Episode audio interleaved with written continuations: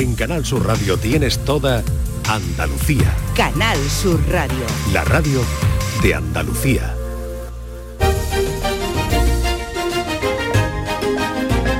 En Canal Sur Radio, Días de Andalucía, con Carmen Rodríguez Garzón.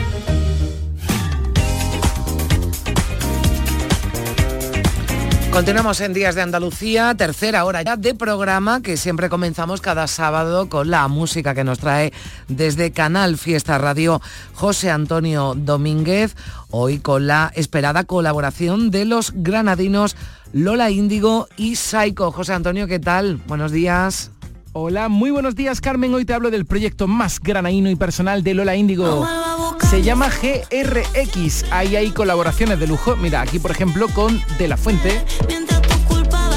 Está también el Maca.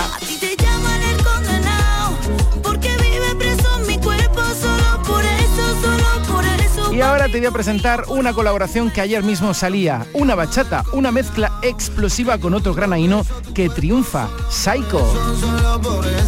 Esta colaboración con Psycho es el punto y final del EP más íntimo del artista, acumulando ya más de 9 millones de streams con La Mala Suerte junto a De La Fuente, 7 millones con El Condenado junto a Maca, además de la colaboración internacional con Sulkin en el hit Casanova. Lola Índigo está imparable. El día 11 de febrero actúa en Málaga y aquí en Días de Andalucía, una bachata. Una bachata con Saiko. Granaíno 100% es esto. Cuando digo que te amo, piensa que te estoy mintiendo. Echándome en cara que no sé querer aunque lo intento.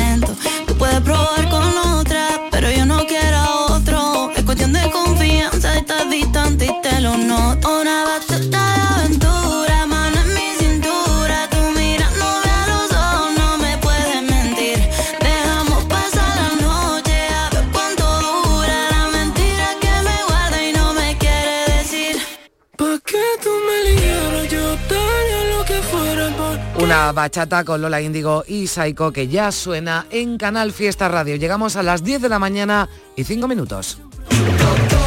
Abre la puerta, saca tu loco a pasear.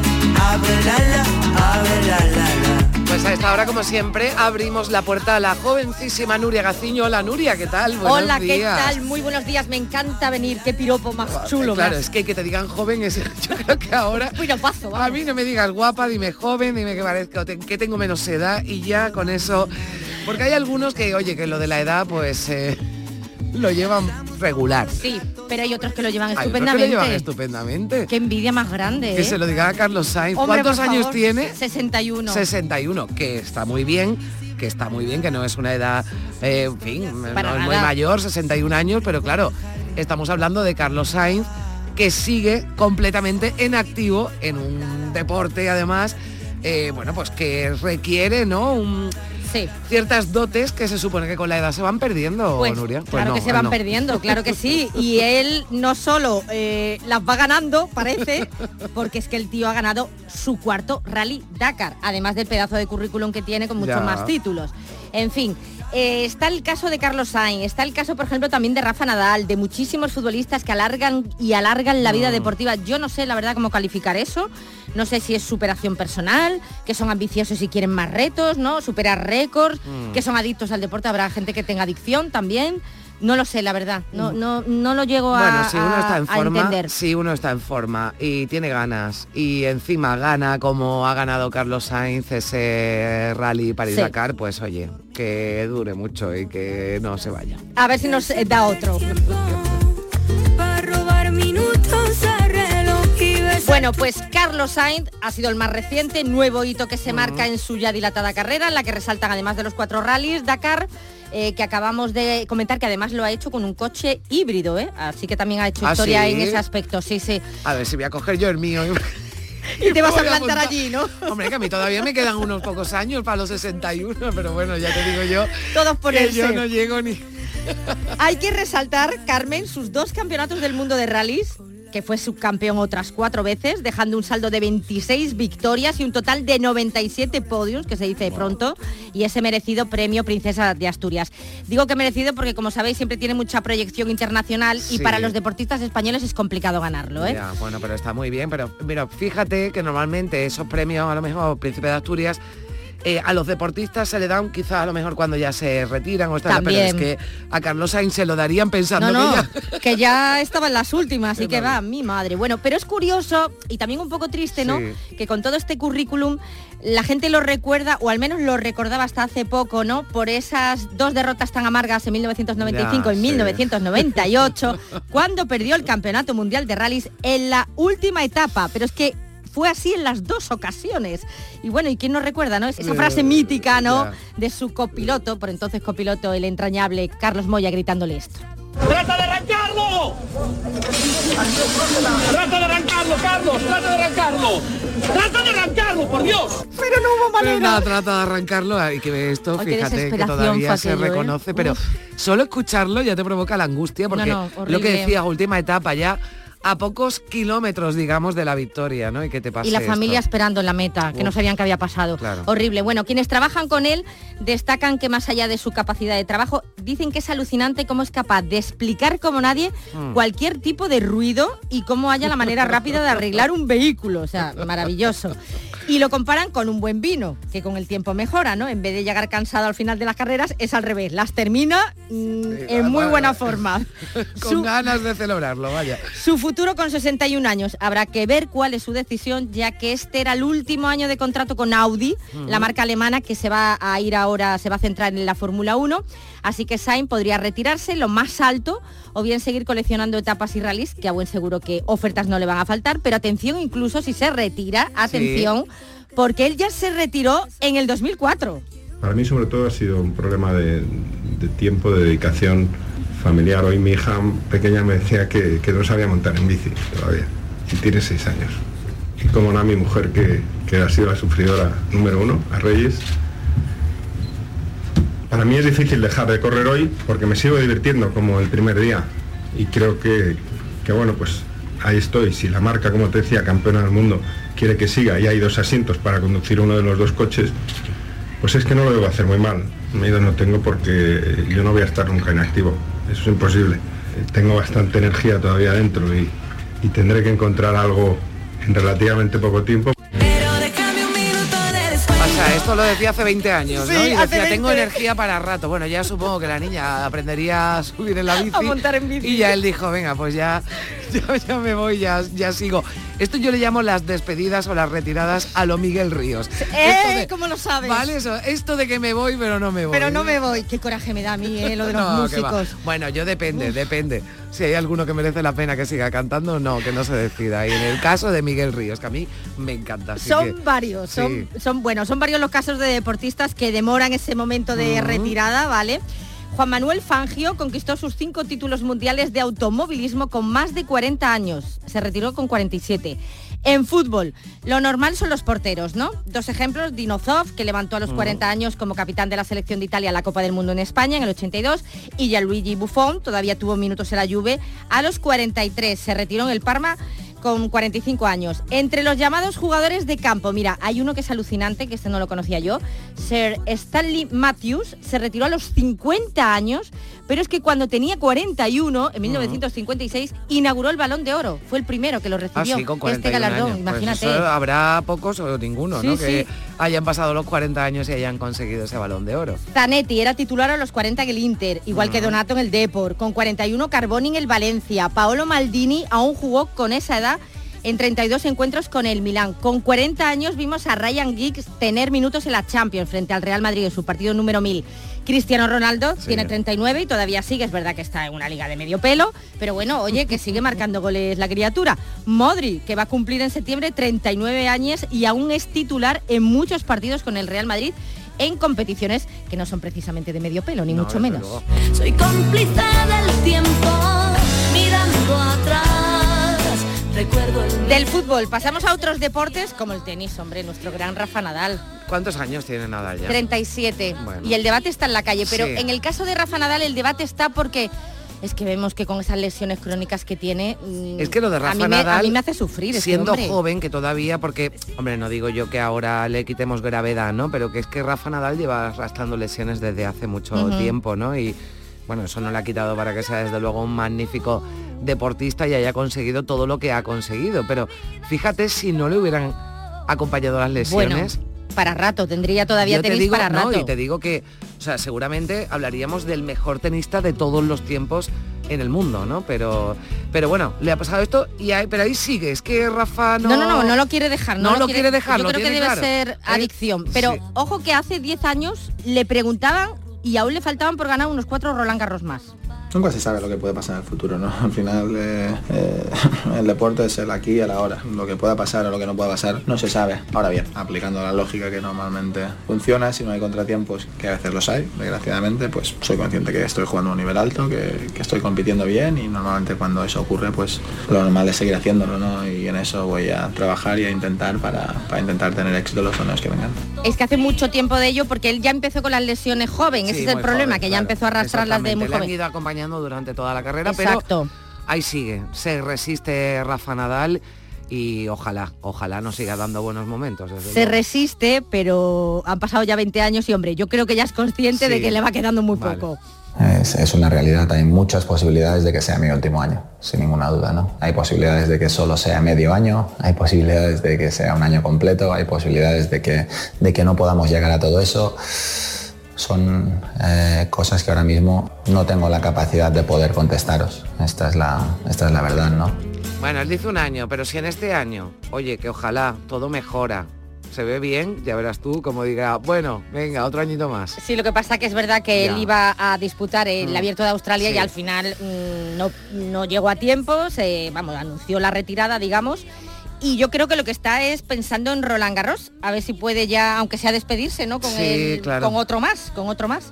Pero bueno, en fin, habrá que, que esperar y lo que dices tú, mm, qué incógnita, ¿eh? de verdad. Pero este hombre, lo de este hombre yo creo que ya es adicción, no es otra cosa.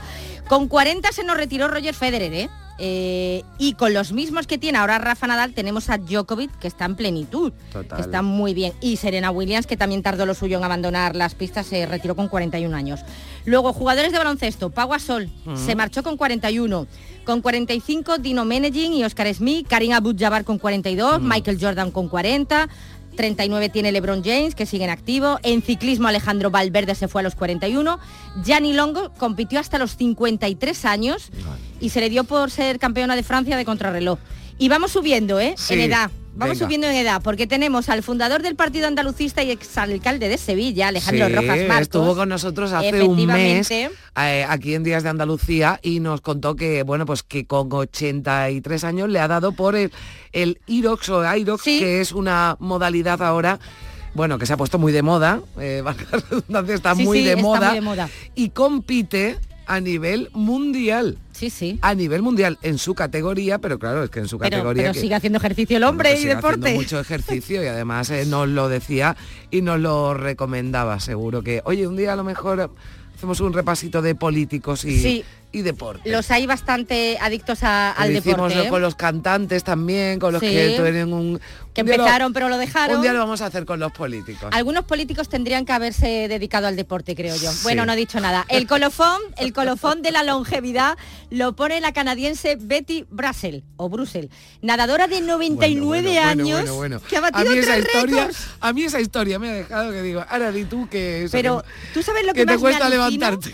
Pero ¿sabes lo que más me sorprende? Bueno, los 99 años, por supuesto, con tres récords mundiales, pero es que lo que me alucina es que hay una categoría de 100 y 104 años. Eso es lo que me alucina. Sí, bueno, es que sí, sí hay una con que haya Yo no, quiero. con que haya una que compita de 100 a 104 Pero yo años. quiero, yo quiero de, de mayor ser esto. Sí, con 100 años Y- eh, y además- competir nadando. Pues pero- empieza ya, Nuria, que No, vamos tarde. No, porque esta mujer empezó a los 60 años. Ah, bueno, que no vamos tarde, tiempo. no vamos Todavía tarde. tenemos Hombre, tiempo, claro está que bien, sí. está bien.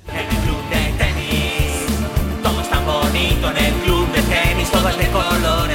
Traigo este tema A del ver, tenis sí. ¿eh? porque es el deporte que más alarga la vida, que más puede alargar la Ah, vida. ¿sí? Que yo la verdad pensaba que era la natación, porque siempre dicen que es el deporte más completo, o incluso el ciclismo, pues no, el tenis. Y no lo digo yo, lo dice un estudio realizado tras analizar a más de 8.000 personas durante 25 años. Eh, en este estudio se incide también en lo que todos sabemos, que el tener, que hay que tener una rutina de ejercicios, o sea, no hay, no hay que ser eh, exagerado practicando deporte, sino una rutina, ¿no? De cuatro, cinco veces por semana, que esto puede retrasar mucho el envejecimiento de- del corazón, ¿no? Y también hablan mucho del beneficio que da para la salud mental. Según el estudio, los que practicaron el tenis a lo largo de sus vidas vivieron casi 10 años más que aquellos que se decantaron por la natación o por correr. ¿Sabes cuál es el segundo deporte que alarga la vida unos 6 años más? Porque el tenis lo alarga 10 años más. O sea, el tenis, bueno, sí. O El sea, tenis si nos unos 10 ponemos años mañana más. ya a jugar al Uy, tenis, Dios ten- mío, pero es que me parece tan difícil. Bueno, pero en fin. Vale. Seis años más, Venga, el segundo si no- deporte. a ver el segundo, venga, si ese nos viene mejor. Te voy a dar dos pistas. Es parecido al tenis y tenemos a la mejor en Andalucía. El badminton. El badminton. Me he Ah. quedado muerta. Yo también. ¿Qué quieres que te diga? Y el tercer deporte, que son cinco años eh, más, este sí que me ha sorprendido muchísimo, porque yo, todos los que conozco que lo han hecho amateur o lo han hecho profesional, a todos están esbaratados. O sea, todos mm, mm, tienen algún problema. Sí, bueno. O la zona lumbar, o las rodillas, el fútbol. El fútbol. Pues si el fútbol es un deporte de mucho contacto y todo el mundo tiene algún problema, algún trauma mm, gordo. Sí, pero bueno, algo tiene que tener el fútbol, porque aunque uno no sea profesional, hay- bueno, tú te paseas por Sevilla, en este caso, donde Sí. vivimos, Nuria, y en cualquier barrio, en cualquier pista de fútbol, y te ves algunos, hoy estamos hablando, que ya, en fin, peinan canas, si Y tienen con- algo que peinar, ¿eh? y ahí están con jugando tripita algunos, con tripita. Con- pero, oye, pero hay algunos Bueno, ahí que están con, los la, tíos, claro que que con la tripita y todo juegan muy sí, bien. no, ¿eh? no, no, es verdad. Es verdad. Mira, la pregunta eh, que algunos se puede estar haciendo es qué diferencia estos tres deportes de- del resto, de los demás. Mm. Bueno, lo que les diferencia es que eh, tú necesitas, para practicar estos tres deportes, necesitas tener gente. Y esto quiere decir que no tienes más remedio que relacionarte. Este estudio dice que es muy importante, además de practicar deporte, relacionarse con la gente. Ah, bien. O sea, que va a rela- eh, No, lo digo. porque- Totalmente. Pues digo, hombre, si es de relacionarse, pues tampoco igual hay que ir a hacer deporte con irse a un bar. Sí, claro, es lo que digo yo, que eso, eso también es un deporte importante. Y claro, todo esto que estoy diciendo se puede hilar con otro estudio que publicó en la revista Time hace unos meses. Se demostraba que aquellas personas que se encontraban solas o aisladas de la Mm. sociedad tenían hasta un 30% más de probabilidades de sufrir alguna enfermedad cardíaca o infarto. Bueno, pues ya saben. Es Tenis, increíble. badminton, fútbol y gente. y gente, y gente, bueno, sí, eso relacionarse, es increíble, ¿eh? Al Entonces fútbol, no sirve la, la fútbol con gente, estática, La estática. no vale, ¿no? La estática sola no. No, No que vale. te pongas una serie. una- Las arrugas de mi boca, el invierno en mi pelo, las Bueno, en las arrugas, con arrugas y todo ahí lo estamos eh, Claro que sí, viendo hoy. claro que sí. Se anima con el deporte e incluso con la alta competición. Mira, y ahora ya para terminar, eh, ejercicios que podéis hacer, que también son muy buenos Sí. para la salud mental.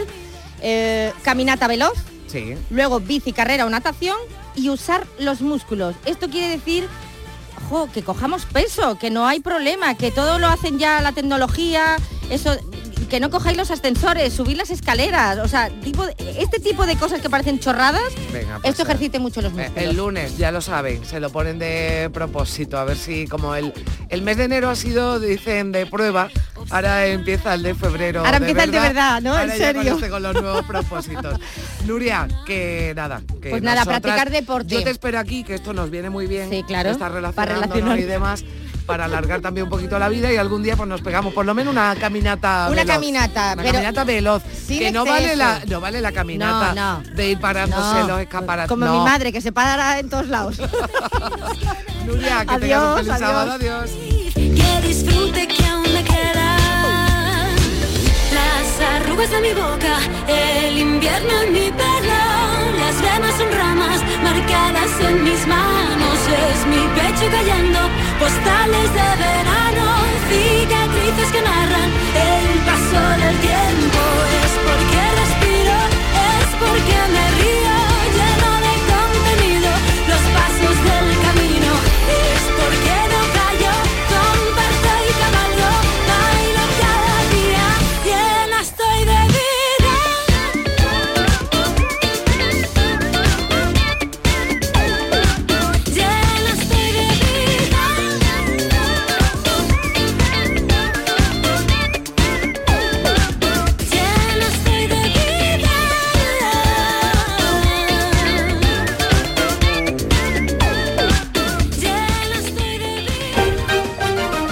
Canal Sur Radio, Días de Andalucía. Capicúa, empresa andaluza que elabora el aceite preferido por el profesional. Ahora también disponible en tu supermercado. Capicúa apuesta por la sostenibilidad y por ello lanza las primeras monodosis biodegradables. Pídelas en tu comercio habitual y también en los establecimientos de hostelería. Ayudemos todos al medio ambiente. Capicúa, el aceite para tu cocina. Canal Sur Radio. Los Guerrilleros, tapicería y colchonería en Utrera, a precios de fábrica. Colchón de matrimonio de 27 centímetros de grosor, lechos independientes, refuerzo en zona lumbar, cara de verano e invierno, valorado en 689 euros, ahora 299 euros. Sí, sí, has escuchado bien, 299 euros. Y por un euro más televisor LED de 32 pulgadas de regalo. Estamos en Utrera, carretera Carmona número 15 en Utrera, Sevilla. Entregas en 48 horas. Charo Padilla, Jesús Vigorra, Mariló Maldonado, Yul, Rafa Cremades, Carmen Rodríguez Garzón, Pepe da Rosa, Pilar Muriel, Manolo Gordo. Inmaculada González. Todos están en Canal Sur Radio Sevilla. La radio de Andalucía en Sevilla. Te quiero, mi amor, mi pastelito, mi bombón, mi galletita, mi bollito, mi bizcochito. Uy, pero qué hambre más tonta me ha entrado así de repente. Hay mucho amor dentro de ti, como en el cupón diario de San Valentín de la 11, porque podrás ganar 500.000 euros y además si entras en cuponespecial.es podrás conseguir experiencias únicas que te enamorarán. Cupón diario de San Valentín de la 11. Bases depositadas ante notario. A todos los que jugáis a la 11, bien jugado. Juega responsablemente y solo si eres mayor de edad. Este sábado juegan los equipos andaluces que aún se aferran al milagro. A las 2 de la tarde, desde Mestalla, Valencia, Almería. Y a las 4 y cuarto, Granada, Las Palmas. Más el duelo andaluz de Primera Federación entre Linares y Córdoba. Y además, en baloncesto, Unicaja Málaga, Andorra de baloncesto. Y todo te lo contamos desde las 2 menos cuarto en la gran jugada de Canal Sur Radio con Jesús Márquez. Contigo somos más Canal Sur Radio.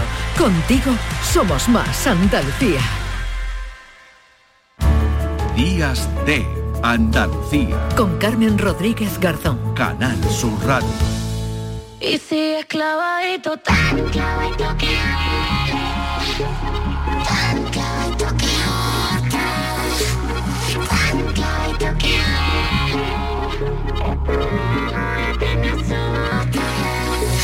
Se te ve tan bien con ella y no es que no me. Aquí estoy tras una botella, la cual me da el valor de decir que mi sonrisa está ensayada al igual que mi mirada. 10 de la mañana y 26 minutos, la gala de entrega de los premios Carmen se va a retransmitir en directo este sábado por el Canal Sur Televisión, será a las 10 de la noche, pero antes desde las 9 la alfombra roja previa por Andalucía Televisión y todo por streaming a través de Canal Sur Más. La ceremonia de entrega de los terceros premios Carmen de la Academia de Cine de Andalucía este año en la Casa Colón de Huelva. La gala volverá a ser presentada por el actor Salva Reina, acompañado en esta ocasión por la influencer Martita de Granada y contará con la actuación de la cantante Chanel a la que estamos escuchando y con la que damos la bienvenida aquí en Días de Andalucía en Canal Sur Radio a la alcaldesa de Huelva, Pilar Miranda. Alcaldesa, ¿qué tal? Muy buenos días. Muy buenos días. ¿Qué tal? Encantada de saludarle. Me imagino que un día feliz, pero también, bueno, pues una jornada en la que no estará usted parando, ¿no? Pues sí, hemos empezado ahora mismo eh, con la salida de una de las etapas de la leyenda de Tarteso, que es un proyecto deportivo ciclista de primer nivel y estaba pues preciosa Huelva con todos los ciclistas que a nivel mundial es una prueba muy importante. Hay también una pasarela flamenca, a la que vamos a acercarnos ahora, y esta tarde pues los premios Carmen, que para Mm. nosotros es muy importante que la primera vez que se celebran en Andalucía Occidental que se hayan elegido, que hayan elegido Huelva y agradezco muchísimo. Bueno, Huelva ya tiene, es verdad que tiene mucha experiencia en organizar galas como esta, con ese magnífico festival de cine que además, y precisamente, ¿no? También por ello ha sido uno de los motivos de que se haya elegido Huelva para estos eh, premios Carmen, por ese 50 aniversario del Festival de, de Cine. Pero estos premios, ¿no? También sirven para que aumente más esa relación que ya la hay, ¿no? De Huelva con el cine. Sí, efectivamente, es el pistoletazo de salida del 50 aniversario en el que estamos mm, esforzándonos muchísimo para eh, hacer un aniversario como nos merecemos, ¿no? Y, y, Huelva está llena ya de guionistas, de directores y directoras, eh, de actrices y actores, y es una maravilla. Para nosotros es muy importante, muy importante eh, que nos den la oportunidad de mostrar a todo el mundo la preciosa ciudad que tenemos, y Mm. además el cine para nosotros es una de nuestras señas de, de identidad. La ciudad se convierte en estos días en un plato gigante. Mm. Bueno, eh, además eh, me- entiendo, alcaldesa, que debe haber muy buen ambiente en Huelva, ambiente, eh, bueno, pues eh, con los negocios, ¿no? También de la, de la ciudad que estarán contentos porque esto supone un espaldarazo importante. Son muchos, como, como usted apuntaba, bueno, eh, gente del cine, ¿no? Que, que, que está, que está presente en, en Huelva durante, durante estos días, pero esto también, ¿no? Atrae a mucha gente, a muchos aficionados, ¿no? Del cine. Ayer estaban los restaurantes a tope. Además, Huelva tiene una gastronomía de primer nivel porque tenemos productos muy importantes como la gamba, el jamón, los frutos rojos. Eh, estaba Huelva que se salía. Está muy de moda Huelva. Eh, empezamos también el Congreso de Hidrógeno Verde eh, esta semana que viene. Eh, que es un congreso también nacional, que viene gente, empresas muy prestigiosas. Huelva está muy de moda. El otro día me decía el presidente de la Junta eh, que Huelva estaba captando inversores más que nadie y que lo estábamos haciendo muy bien. A mí eso me llena de satisfacción.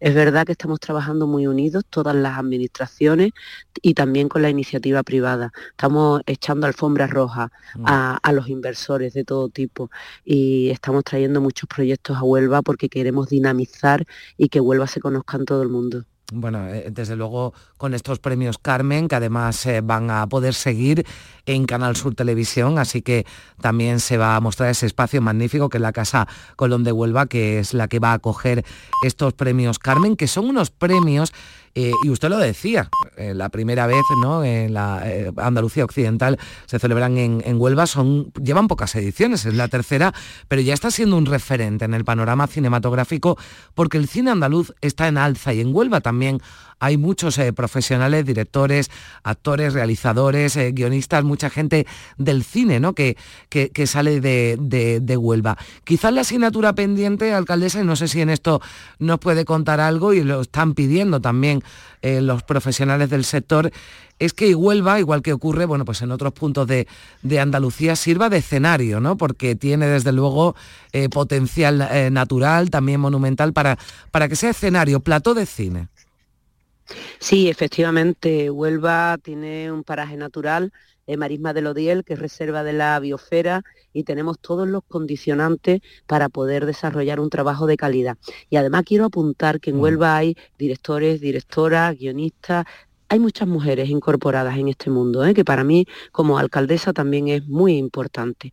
Y creo que Huelva tiene, mm, pues, mm, ahora eh, la prueba que, hacíamos de ciclismo, la leyenda de Tarteso, eh, pues mostraba la historia, porque Huelva es la ciudad más antigua de Occidente y además de ser la ciudad más antigua de Occidente y tiene vestigios de todas las civilizaciones que han pasado, no solo Tarteso, sino también, por ejemplo, los ingleses, ¿no? Con el legado inglés. Pero Huelva es una ciudad de película también en lo medioambiental, porque mm, somos un estuario en el que convive maravillosamente eh, un paraje natural, que es reserva de la biosfera, con el parque industrial más importante de Andalucía y el segundo de España. Se están haciendo las cosas muy bien en Huelva desde hace unos años y la iniciativa privada de las administraciones estamos muy pendientes de cuidar el medio ambiente y nosotros tenemos hasta nutria en nuestra ría, lo cual significa que el agua es de calidad. Y entonces las personas que vienen pueden disfrutar de esa para- playa paradisíaca que tenemos en la propia ciudad, de esos parajes tan, tan maravillosos, por lo cual yo invitar a que vengan a Huelva. El que viene a Huelva no deja de venir ya nunca más en su vida, porque además eh, somos muy acogedores y tenemos además muchos proyectos culturales importantes que enganchan mucho a, la- a las personas a esta tierra. Bueno, pues hoy con, tendrán oportunidad, eh, el que no pueda estar en Huelva, de ver esa gala de los premios Carmen que va a retransmitir Canal Sur Televisión desde las 9 además, alfombra roja por la que van a pasar grandes figuras del cine andaluz. Que vaya todo muy bien, que disfrute de ese cine andaluz de, de, calidad que lo vemos y lo estamos viendo en cada edición de estos premios Carmen, alcaldesa de Huelva, Pilar Miranda. Muchísimas gracias, alcaldesa. Muchas gracias a ustedes. Gracias. Un saludo muy afectuoso. Bueno, en estos eh, premios Carmen, antes escuchábamos a Chanel, también está prevista la actuación de Argentina. Una onubense de categoría que además le canta a Huelva en esta canción. Por cierto, un total de 20 largometrajes participados por esta casa, por Canal Sur, optan a una estatuilla en estos terceros premios Carmen, copan la mayor parte de las candidaturas, tres producciones participadas por Canal Sur tienen ese mayor número de candidaturas con 11 cada una. Las favoritas La Espera del cordobés Francisco Javier Gutiérrez, Mama Cruz de Patricia Ortega y Te estoy llamando locamente del sevillano Alejandro Marín.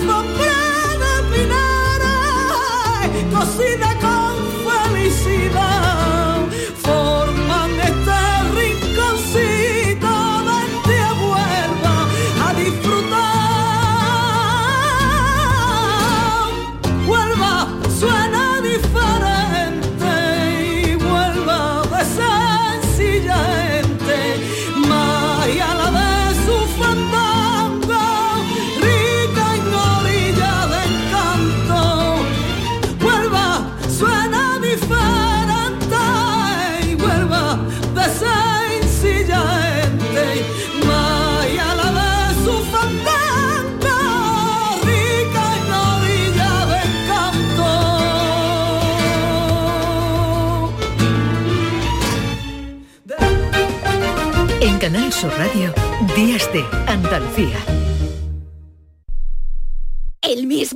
Electrodoméstico, la misma garantía, pero hasta el 50% más barato. ¿Dónde? Solo en tiendas El Golpecito. Electrodomésticos nuevos con pequeñísimos defectos y grandísimos descuentos. Tiendas El Golpecito. En Alcalá de Guadaira, calles Naranjo, Mairena y Polígono Recisur. Y en Utrera, calle Corredera. Tiendaselgolpecito.es 955 68 76 11. Te presentamos la cadena de radio donde tú mandas. Canal Sur Podcast. En Internet. Tú decides los contenidos y a qué hora los escuchas. Actualidad, divulgación, ciencia, música, literatura, tradiciones, Andalucía. Todo esto y mucho más lo tienes en Canal Sur Podcast.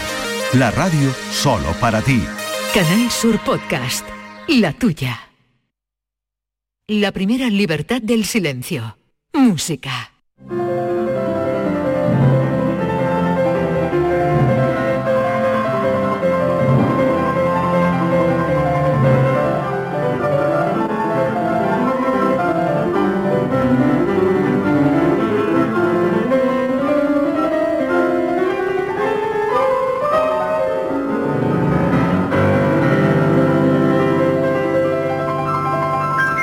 10 y 37 minutos de la mañana damos la bienvenida como cada sábado a esta hora y un poquito antes que me había pedido José Manuel Gil de Galvez. ¿Qué tal? Muy buenos días.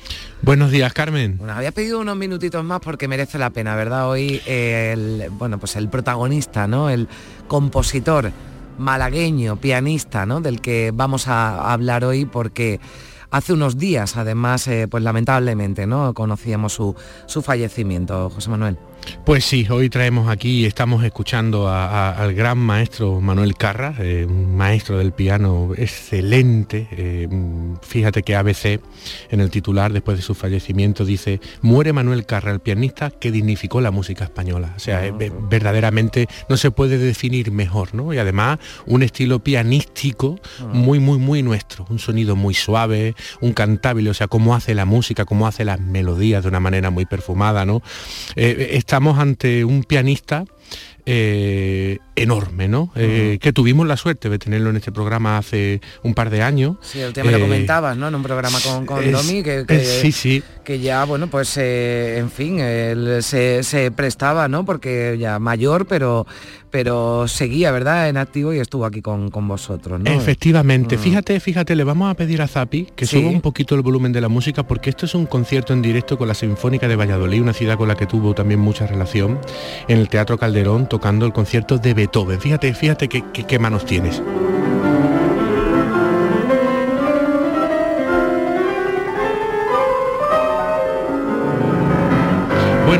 Son grabaciones en directo, ¿verdad? Lo que vamos a escuchar.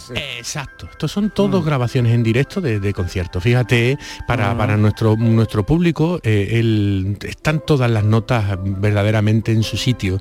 No, no precisa de correr, ¿no? Hoy día muchos intérpretes jóvenes lo que intentan es correr, correr y correr, ¿no? Y sin embargo él lo toca en su tiempo justo, ¿no? Y eso es lo que le enseñaba, evidentemente, a sus grandes alumnos, que también hablaremos de todos los alumnos que tuvo, porque aparte de un gran pianista, mm. también compositor que hablaremos, también fue un gran profesor. Fíjate que nació en el año 1931 aquí en Málaga y estudió con las profesoras María Luisa Soriano y Julia Torre. Eh, Torras, perdón. Y en 1947, una beca de la Diputación de Málaga, pues se lo lleva, se lo lleva a Madrid. Y en Madrid, pues se hace profesor auxiliar del Conservatorio de Madrid, de Cubile, otro gran pianista gaditano que también trajimos por aquí, hablamos de él hace algún, algún tiempo. Y eh, definitivamente eh, toma la cátedra de piano del Conservatorio de Madrid y le enseña a, gente durante más de tres generaciones. Fue un intérprete muy importante de la generación del 51 y bueno, estrenó composiciones de, compositores pues tipo Cristóbal Hafter y ah. toda esta gente que estaba alrededor de esta, de esta generación, también del sevillano Manuel Castillo, ¿no?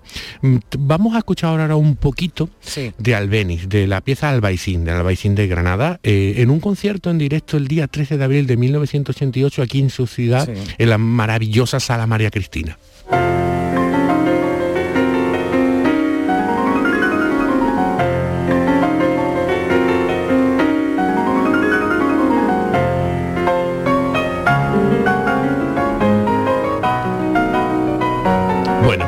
Suena, maravilloso, ¿verdad? las manos de Manuel Carra. Este sí, suenan las palabras que, que ha dicho la ABC, ¿no? Dignificó la música española, ¿no? ¿no? No hace falta explicarlo, ¿no? Solo con oírlo ya, ya, ya, ya, suena solo, ¿no?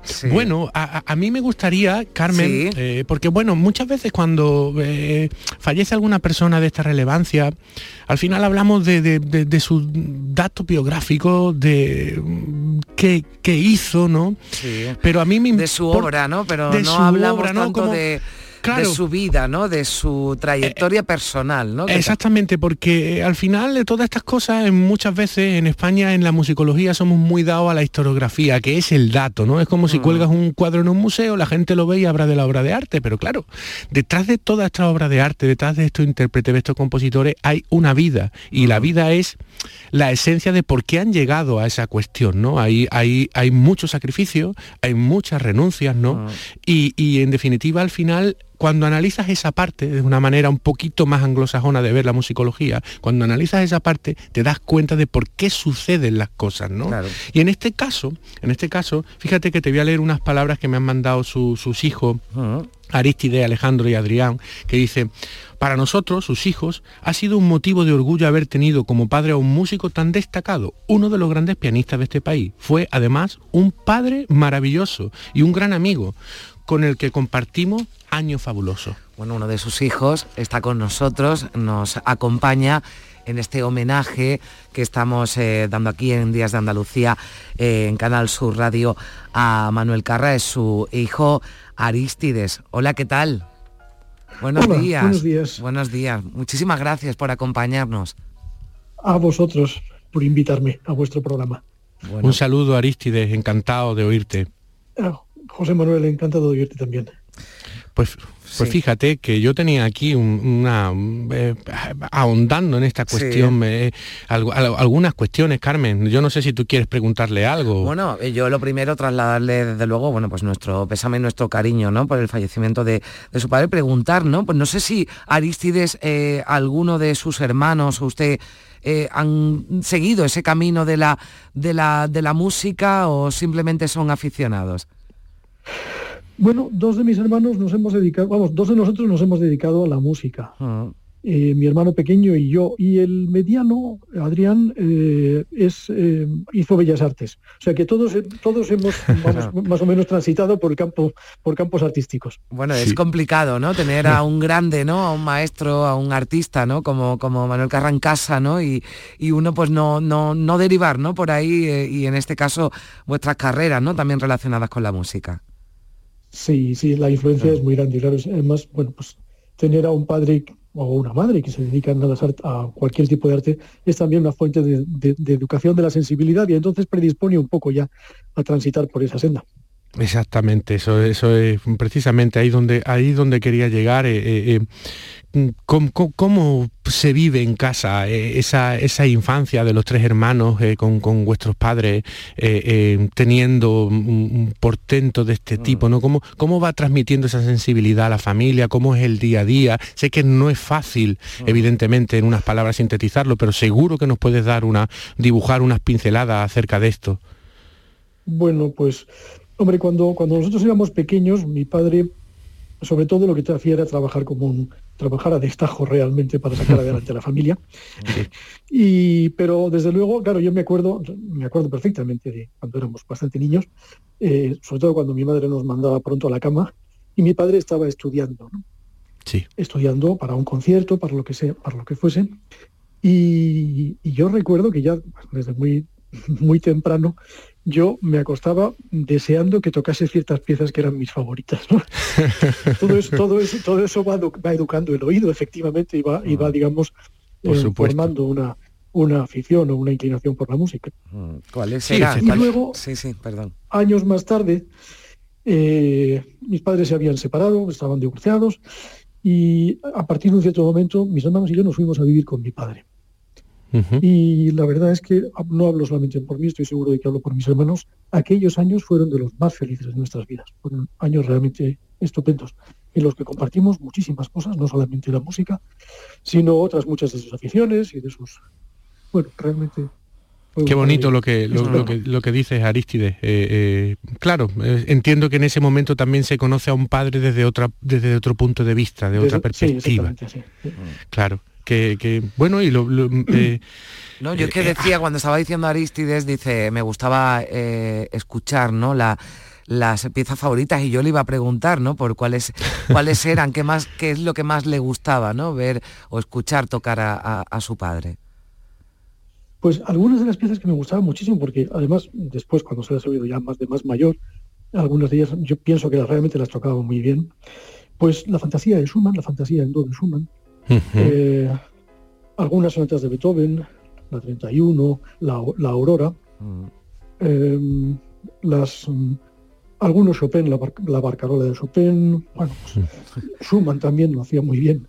Hay alguna grabación de las escenas de niños, pero vamos, la, fantasía le tocaba de maravilla. Mm. algunos Brahms, bueno, algunas de esas piezas eran las que yo cuando, bueno, y la fantasía bética.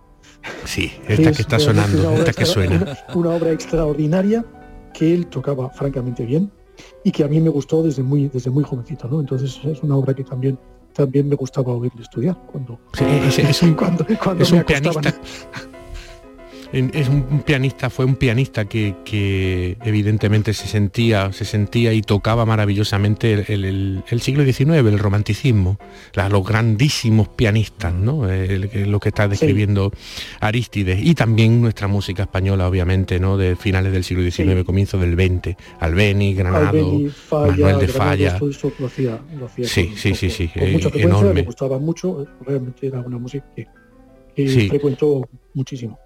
Pues fíjate, Aristides, me gustaría eh, mm, ir más atrás aún todavía, irnos a la infancia de- de- del maestro, ¿no? Eh, Yo recuerdo que él cuando pasó por aquí, pues nos contó que él vivía en la Florida, eh, en la finca La En- Florida. En, Carrer de Soliva, era la calle...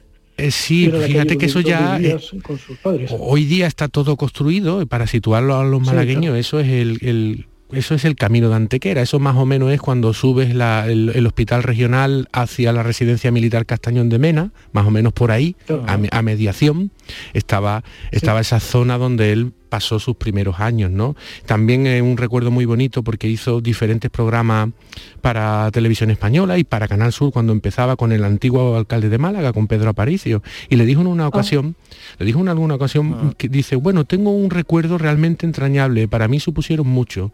La influencia fue muy grande en el terreno afectivo, pero sin duda mis primeros pasos fueron muy bien guiados por estas dos profesores, las profesoras que hemos referido Sí. antes, cuando estuvo en Málaga. Sí. Sí, él, Bueno. él hablaba que cuando era Dime, dime. vamos, cuando era joven no, no, no me contó nunca mucho acerca de sus profesores, pero ahora ya en sus últimos años que Sí. rememoraba su infancia y esas cosas, me habló muy bien de sus profesoras de Málaga cuando, cuando Mm. era cuando era un chaval. ¿Habéis mantenido lo- eh, los hermanos, eh, los hijos de, de Manuel, la, la relación con, con Málaga también en los últimos años? No sé si... eh, No mucho. Sí. No, no mucho. eh, íbamos con frecuencia mientras mi abuela vivió. Mm. Y, y luego y luego ya no tanto. Cuando mi abuela falleció, pues deja- dejamos de ir bastante. Eh, hemos ido alguna vez también a visitar a mi tío, pero mi tío también falleció hace unos años y realmente no, no, no visitamos Málaga mucho. Yo he estado hace unos tres o cuatro años. Málaga había cambiado mucho desde Eso le iba a decir, conocí. digo, por eso le iba a Sí, sí, preguntar mucho, de cuánto y- y tiempo está- hace. Y está sí, espléndida, esta, sí. es una, esta es una ciudad estupenda, preciosa. y Sí, ha cambiado fíjate. muchísimo, pero, pero para bien en muchos aspectos, sí. Pues si te parece podemos escuchar a- a- al maestro cuando pasó por aquí, por el programa, cómo define esa infancia en Málaga. Bueno, a mí yo sigo sintiéndome malagueño, a pesar de que llevo mucho más, muchos más años viviendo en Madrid de lo que he vivido en Málaga. Pero sigo sintiéndome malagueño, me gusta mucho mi tierra. Yo a Málaga sí la he encontrado muy cambiada, desde luego, pero también muy reconocible. Pero me, me he ido a mi barrio también para ver, he visto ya cómo se, cómo se derrumbaba el colegio, que era, el que era maestro mi padre, y mi casa, que también he visto cómo se... La última vez que lo he visto ya tenía medio tejado. ya, estaba, en ruina mi casa. Bueno, pues hablaba de su casa, ¿no? De su colegio y decía como, como Aristides, ¿no? Que Málaga eh, estaba muy cambiada, pero muy reconocible, ¿no? Que, que, bueno, esos son los cambios buenos, ¿no? Los que siguen eh, manteniendo la esencia de la, de la, Exactamente, de la ciudad. Sí. Bueno, vamos a seguir eh, hablando, pero vamos a despedir ya, ¿no? A Aristides Parra. Bueno, muchísimas gracias por, por estar con nosotros y por contarnos también, bueno, pues algunas cosas, ¿no? Que desconocíamos de, de, de su padre. Aristides, gracias. Muchísimas A vos- a gracias. Aristides, por estar con nosotros. ¿eh? Un abrazo.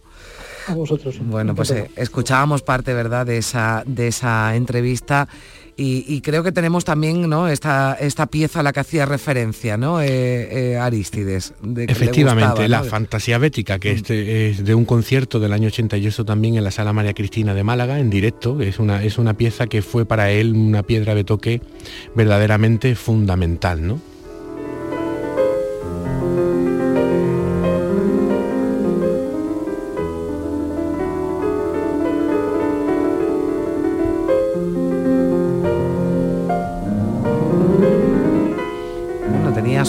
Propio sello, ¿no?, su interpretación, ¿no?, de esta- Efectivamente. Mm. Además, esto es esta pieza para los pianistas, eh, representa, es una obra culmen en su dificultad y él la toca como, como, si no, como si pareciera que no la tuviera. ¿no? Exactamente, como si no tuviera dificultad, que bueno, cualquiera desde luego no se puede, bueno, no ponerse ya en un piano, que ya para mí me resulta eh, algo muy complicado, sino bueno, pues eh, transmitir, ¿no? Todo lo que transmite eh, o lo que transmitía o transmite, porque la música sigue viva, ¿no? Eh, Manuel Sí. Carra con este, Manuel Carra con este, con esta fantasía bética. Bueno, ¿qué más cositas contamos? eh? Mira, pues mira, a mí me gustaría poner en valor eh, su faceta de compositor, ¿vale? Porque muchas Sí. veces cuando uno es un intérprete, esa faceta mm, se diluye un poco, ¿no? Y, y evidentemente, bueno, pues también está esa faceta del carra compositor, que él lo, lo visualiza de una manera muy humilde y con mucha modestia, ¿no? En una entrevista a Andrés Ruiz Tarazona hace años le dijo, eventualmente escribo alguna cosa breve, pero bueno, no me puedo considerar compositor, ¿no? O sea, él no Eso se consideraba compositor, Sí, pero sin es- embargo se valora, ¿no? Mucho su trabajo. ¿no? Eh, sí, ¿sabes qué pasa? Que eh, era una persona altísimamente educada y, y muy humilde en el mejor sentido de la palabra, ¿no? Eh, eh, y él mismo no se daba a él ningún Mm. tipo de importancia, ¿no? Sin embargo, el, el compositor José Zara- Zárate estudió su- el corpus de su Mm. composición con las diferentes piezas que, que compuso y bueno, eh, tiene, digamos, una sonatina, un concierto para piano y orquesta, eh, tres piezas para piano, una pieza muy bonita que se llama Nenia, que se la dedicó al gran pianista cordobés Rafael Orozco. Y bueno, y esta, y esta ma- maravillosa barcarola que la interpreta una gran alumna suya, Ana Benavides, que también es malagueña.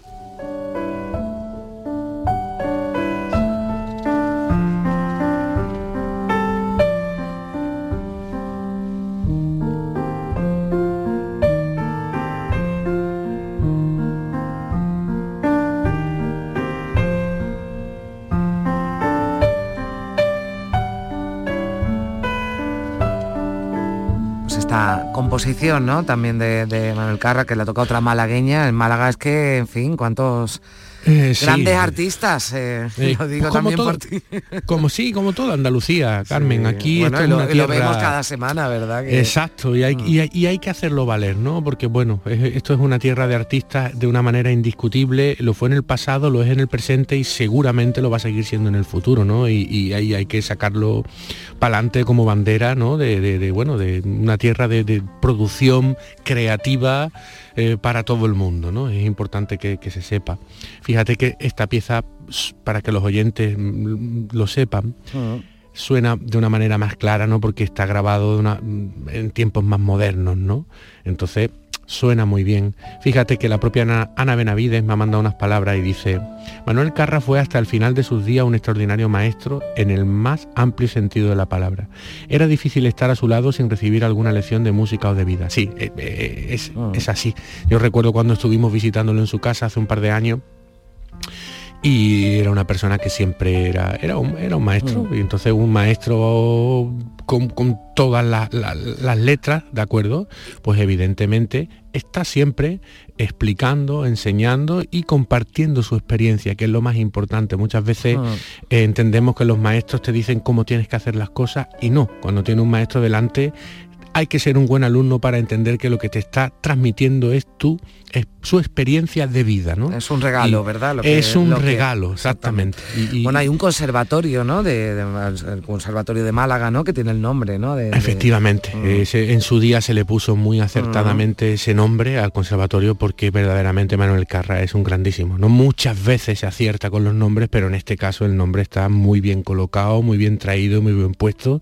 Y bueno, pues, eh, pues cabe pedir, pues evidentemente, a mí me hubiera gustado que hubiera sido en vida, pero mm, es una persona que es totalmente merecedora de todos los parabienes, de la medalla de la ciudad, de la medalla de Andalucía y de todas estas cuestiones, porque mm, es que ha sido un malagueño que ha hecho Mm. mucho por la música y mucho por muchas personas que se han convertido en grandes pianistas. Bueno, desde luego eh, a ti nos queda claro, como te estamos escuchando, que la importancia, ¿no? También para, para, para tu carrera, José Manuel, para, para tu vida, ¿no? Porque hemos escuchado la pasión también con la que, con la que hablas del, del trabajo, ¿no? De, de- de Manuel Carra, de este Claro, gran hay, hay mucho sí. sacrificio. En Mm. estas cosas siempre hay muchísimo sacrificio, mucho Bueno, pero esfuerzo. fíjate qué bonito, ¿verdad? Lo que decía Aristides cuando él y sus hermanos viven con, con su padre, ¿no? Y dice los años más más felices, ¿no? Porque pudieron disfrutar también, bueno, pues de la otra faceta, ¿no? De, también de, del artista. ¿Con qué nos despedimos, José Manuel? Pues mira, eh, nos vamos a despedir con el concierto número uno de Chopin y mm. me gustaría, pues bueno, mandar también a todo lo que es la comunidad educativa del mm. Conservatorio Manuel Carra en estos días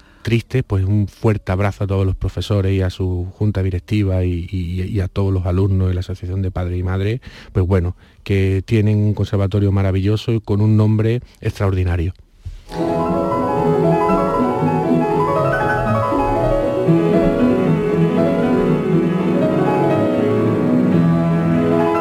Es una grabación, ¿no? En directo en el Teatro Real, ¿no? Tocando a Chopin, eh, bueno, pues eh, maravilloso desde luego. Con la Orquesta Nacional. Interpretando, bueno, pues a, los grandes, ¿no? De la, de la música, otro grande de la música como Manuel Carrer, que hemos querido recordar aquí. Gracias, José Manuel. Un beso muy fuerte. Nada, gracias a ti. Hasta la próxima semana.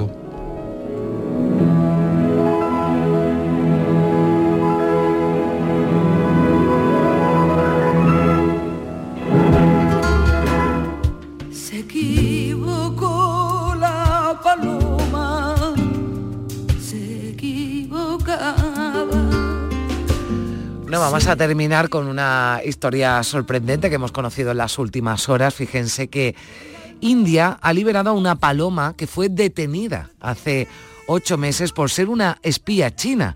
Las autoridades indias creen que el ave servía de vehículo para mensajes de espionaje provenientes de China. Levantó sospecha porque llevaba anillos metálicos en las patas, también un mensaje ilegible escrito en rojo en sus alas. Para Nueva Delhi pues podría tratarse de un mensaje cifrado chino, pero ahora, pues eh, sin dar más explicaciones, se ha autorizado la liberación de esa paloma espía. Desde luego, historia sorprendente con la que nos vamos a despedir.